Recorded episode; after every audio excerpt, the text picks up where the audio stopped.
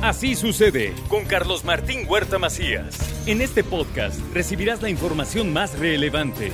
Un servicio de Asir Noticias. Comenzamos la semana y como siempre lo hacemos con la colaboración del abogado y notario Ángel Pérez García. Me da mucho gusto que comencemos esta serie de nueva cuenta de materiales que vamos dejando en YouTube y que ahí la gente los puede consultar, los puede checar el día y a la hora que quiera.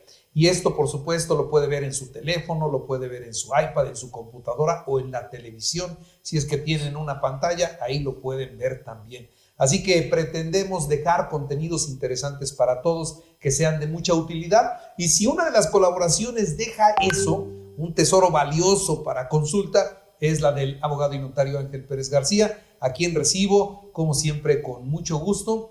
Y pues arrancando nuevas instalaciones, Ángel. Hijo, Carlitos, pues de verdad es un verdadero placer y, satisfacción ver el, avance tan rápido. Y bueno, pues así como la espuma que sube y sube y sube, Carlitos, felicidades. Unas instalaciones de primera y los contenidos no menos. Sí, no, así tiene que ser. Hoy, ¿qué nos traes? Eh, un certificado de libertad de gravámenes. ¿Qué es?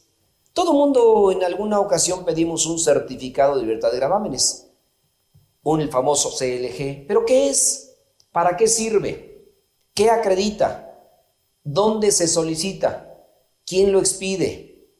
¿Qué documento hace falta para solicitarlo? Son todas las preguntas que de manera continua el público hace y quien tenga un bien inmueble es la persona que se hace todas esas preguntas.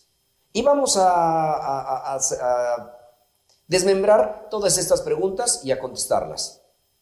El certificado de libertad de gravámenes es un documento que expide el registro público de la propiedad mediante el cual se acredita la propiedad.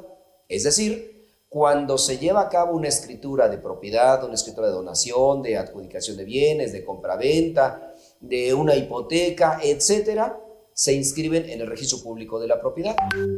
Una vez inscritas, tenemos unos datos de registro. Haciendo un poquito de historia, de 2012 hacia atrás, que no estaba vigente la ley y reglamento del registro público, existían diversos libros en el registro público. El registro público consta donde, eh, consta donde se inscriben todos los bienes y sujetos a ser inscritos. ¿Qué bienes son? Bienes muebles, bienes inmuebles, hipotecas, embargos, sociedades y un libro copiador. El libro número uno, que efectivamente era el de propiedades y había predio mayor y predio menor.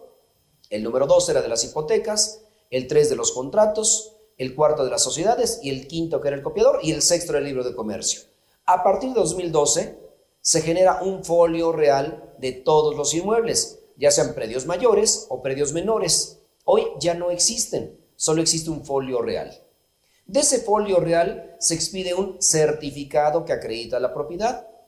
Y cada vez que vamos a hacer un trámite, solicitamos un certificado de libertad de gravámenes mediante el cual el registrador del inmueble donde se encuentra ubicado va a reportar que ese inmueble se encuentra grabado, hipotecado, tiene alguna anotación marginal, etc. Es decir, ¿cuántas anotaciones puede tener un inmueble? Puede estar sujeto a un litigio, puede tener un embargo y el certificado aparece con la anotación marginal que tiene. O ese predio está sujeto a un litigio y entonces asegurado por la fiscalía, por ejemplo. Y recuerdo en este momento algunos bienes inmuebles asegurados por la fiscalía de una empresa que se llamaba Sitma, en donde efectivamente esos inmuebles estaban asegurados por una fiscalía por un bien litigioso. Se están divorciando, el juez manda un oficio al registro público para que ese inmueble no vaya a dilapidarse, a venderse, porque está asegurado por un bien, como un bien litigioso.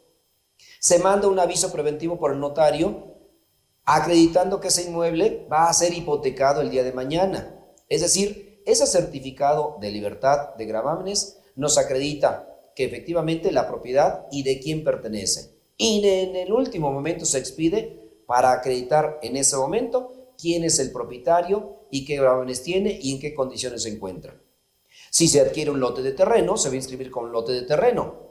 Y en muchas ocasiones ya hay una casa sobre ese inmueble. Y un tema anterior que tratamos fue la declaración de elección. ¿Cuántas personas tienen su escritura, dice terreno, y en realidad ya es una casa? Vamos a obtener el certificado y dice lote de terreno. ¿Qué hay que hacer? Ya ese tema lo tratamos de la declaración de elección. Eso efectivamente es un certificado de libertad de gravámenes. Un documento indispensable, como en alguna ocasión, y podemos asemejarlo a un, eh, a un certificado de antecedentes no penales. Ese es nuestro certificado donde acredita que no tenemos ningún proceso, ningún ilícito, nada en, iniciado ningún proceso. Así, ese certificado de libertad de gravámenes acredita quién es el propietario y se expide en el último momento con fecha, día y hora para acreditar que hasta hoy soy el propietario de ese bien inmueble. Entonces, ¿Solo, ¿Solo bienes inmuebles? Solo bienes inmuebles. Claro, también se expide un certificado en el cual se acredita la constitución de una sociedad y eso se llaman folios electrónicos, folios mercantiles electrónicos. Voy a constituir una sociedad y se inscribe en el registro público de la propiedad y del comercio, controlado por la Secretaría de Economía.